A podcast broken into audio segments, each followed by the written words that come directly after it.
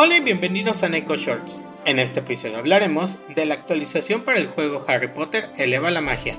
En esta actualización que dio inicio el día de hoy, ya tenemos desbloqueado el capítulo final de la historia de temporada Hogsmeade.